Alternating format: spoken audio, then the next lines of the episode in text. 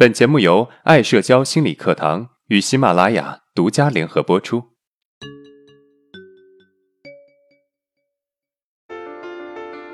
走出社交恐惧困扰，建立自信，做回自己，拥有幸福人生。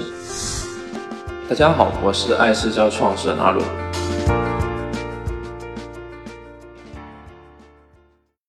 今天的主题是：你的眼神已经出卖了你。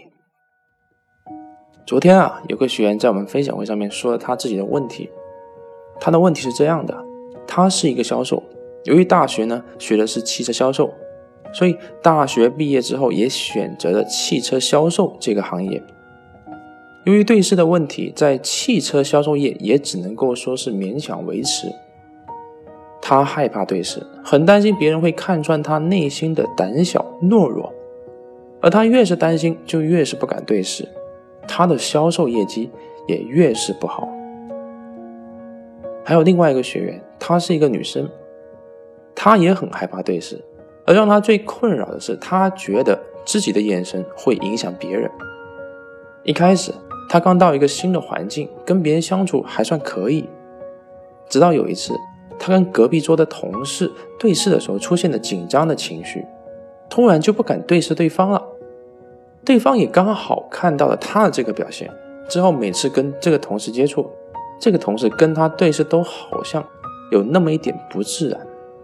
这个学员非常的内疚，觉得是因为自己的眼神问题导致别人表现不自然的。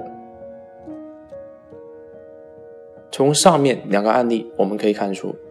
对视问题的两个常见的问题，表面上是害怕让别人看穿内心的想法，以及担心对视的表现会影响了别人，但实际上是因为你的敏感和自我否定在作祟。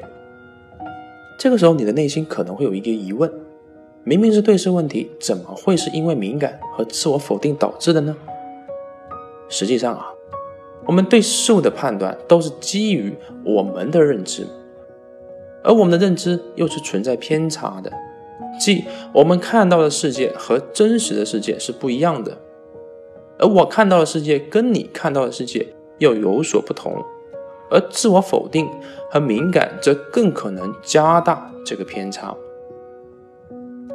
举个例子，有一次我跟一个朋友聊天，聊到兴起时，我带着开玩笑的语气说了一句：“你有病啊！”他也开玩笑的说了一句：“你有药啊！”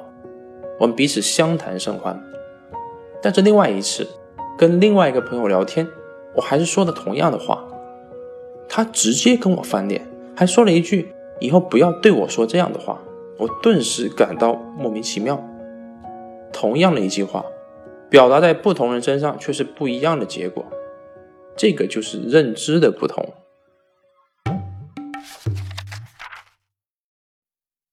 而以上两种情况，对方则会这样想：他怎么了？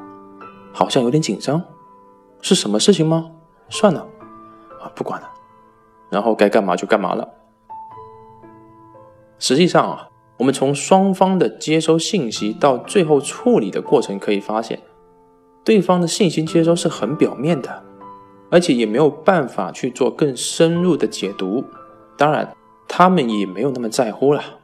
因为毕竟不是自己的问题，而我们自己呢，由于内心的自我否定和敏感，觉得别人可以通过我们的眼神表现看到我们内心的想法，并且敏感的以为对视会影响别人。其实啊，这个影响非常的微弱。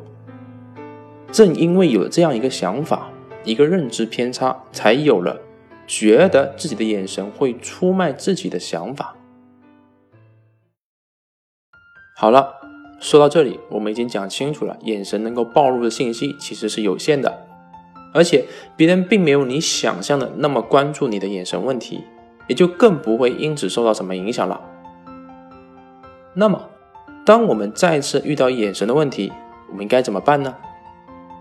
第一，当我们察觉到我们的眼神影响到他们的时候，我们要学会告诉自己，这可能是我想多了。也许你对自己这么说之后，并没有办法一下子让自己不紧张，但至少我们给内心丢了一个锚。接下来就不需要管他们了，直接把它们放在一边。第二，要学会去投入当下。